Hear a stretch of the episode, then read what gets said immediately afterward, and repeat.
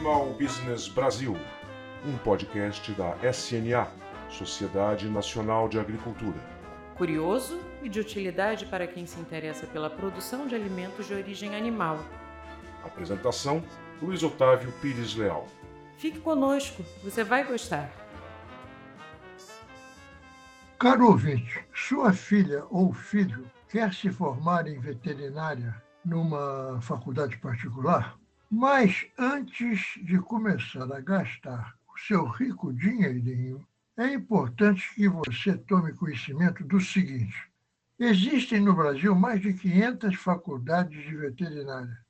O mundo todo, todo o planeta, tem menos faculdades de veterinária do que esta quantidade. Muitas dessas faculdades ensinam parte do curso à distância e há também algumas que dão todas as aulas pelo método EAD, que significa exatamente ensino à distância. É, é isso mesmo que você ouviu, o ensino de todas as matérias do curso de forma não presencial, ou seja, sem aulas práticas. E é bom destacar que essas verdadeiras indústrias não funcionam de forma ilegal, uma vez que elas são registradas no Ministério da Educação. É, no Ministério da Educação que todos nós sabemos como funciona. E a grande pergunta é: como e onde conseguir professores realmente habilitados para dar aula nesta quantidade absurda de faculdades? Eis uma pergunta extremamente relevante. A grande maioria dos formados nessas verdadeiras fábricas de um suposto ensino de uma profissão essencialmente prática sai da faculdade sem um mínimo de capacidade de ser bem-sucedido no cada vez mais concorrido mercado de trabalho. E, com a verdadeira enxurrada de pretensos profissionais que essa indústria lança no mercado a cada ano, essa situação só faz se agravar. Para poder exercer legalmente a profissão, os veterinários, assim como também os zootecnistas, são obrigados a se inscrever no conselho da sua região e também a pagar uma taxa. A pagar uma taxa que não é pequena. E os empreendimentos que atuam no ramo também precisam cumprir essa exigência. Mas, neste caso, o valor a ser pago é calculado em função do capital registrado da empresa. O resultado, na prática, é que os conselhos recebem uma quantidade bastante grande de dinheiro.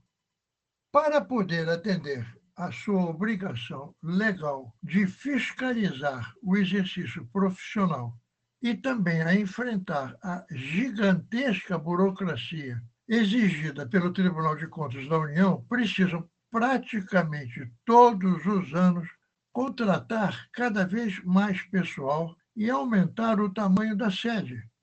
É o cachorro correndo atrás do rabo. A absurda burocracia que os conselhos são obrigados a cumprir ocupa grande parte do tempo dos funcionários. O conjunto dos conselhos regionais, com o Conselho Federal de Medicina Veterinária, é, esta é uma entidade rica, que recebe 25% do arrecadado pelos conselhos regionais. É, forma uma autarquia federal que, entretanto, não tem poder para fechar as faculdades que notoriamente praticam o ensino da pior qualidade. Isto é, aquelas que praticam o ensino da pior qualidade. Não é a regra geral, mas há uma quantidade significativa nesta situação. Há anos criou-se e difundiu-se no Brasil a ideia de que curso superior é sinônimo de sucesso e ascensão e prestígio pessoal, iludindo os jovens e criando uma falsa esperança. E o que a gente observa atualmente, certamente o leitor também eh, vem tomando conhecimento disso, são doutores trabalhando como motoristas de aplicativo, vendedores ambulantes, auxiliares de escritório, motoqueiros, entregadores de, de encomendas e coisas do gênero. Mas é preciso que a gente reconheça que a eficiência de um exército não é medida pela sua quantidade de generais. E, da mesma forma, a riqueza de um país não é consequência da sua quantidade de doutores, e sim da quantidade e da qualidade dos seus profissionais de nível médio. No mundo civilizado e rico, é assim que funciona. E um ótimo exemplo disso é o caso da Alemanha, que é o país, sem dúvida, mais bem sucedido da Europa, depois de totalmente destruído em duas guerras mundiais. Para dar exemplos que conheço pessoalmente, veja só: duas irmãs, a que optou por uma profissão de nível médio, está aposentada com um valor mensal 15 vezes superior do que a outra, com curso superior, vários estágios e até foi professora da faculdade onde se formou. Outro exemplo: um amigo de infância não quis estudar no nível superior ao antigo científico, optando por ser bancário num banco oficial.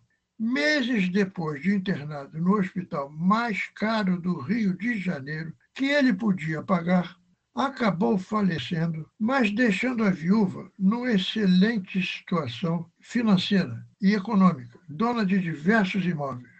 Outro exemplo: um amigo eficientíssimo profissional de produção de imagens digitais com aplicação nas ciências médicas vive há quase 40 anos na Austrália com mulher, filhos e netos e com trabalho independente, ele é proprietário de uma casa que mandou construir com requintes de tecnologia.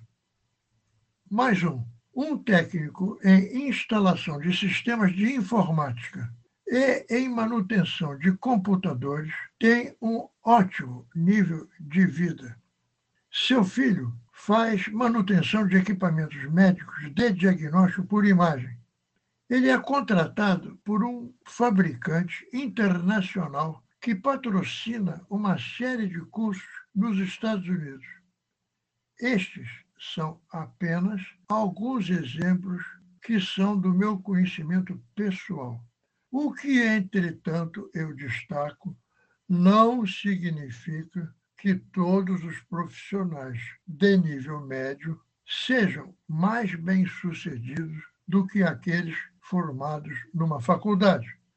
Mas curso dito superior, entre aspas, aqui no nosso país, só faz sentido para aqueles com uma grande vocação e também com a possibilidade de especialização no Brasil ou no exterior.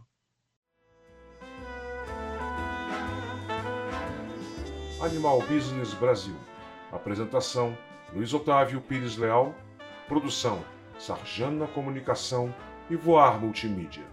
Um oferecimento da SNA, Sociedade Nacional de Agricultura.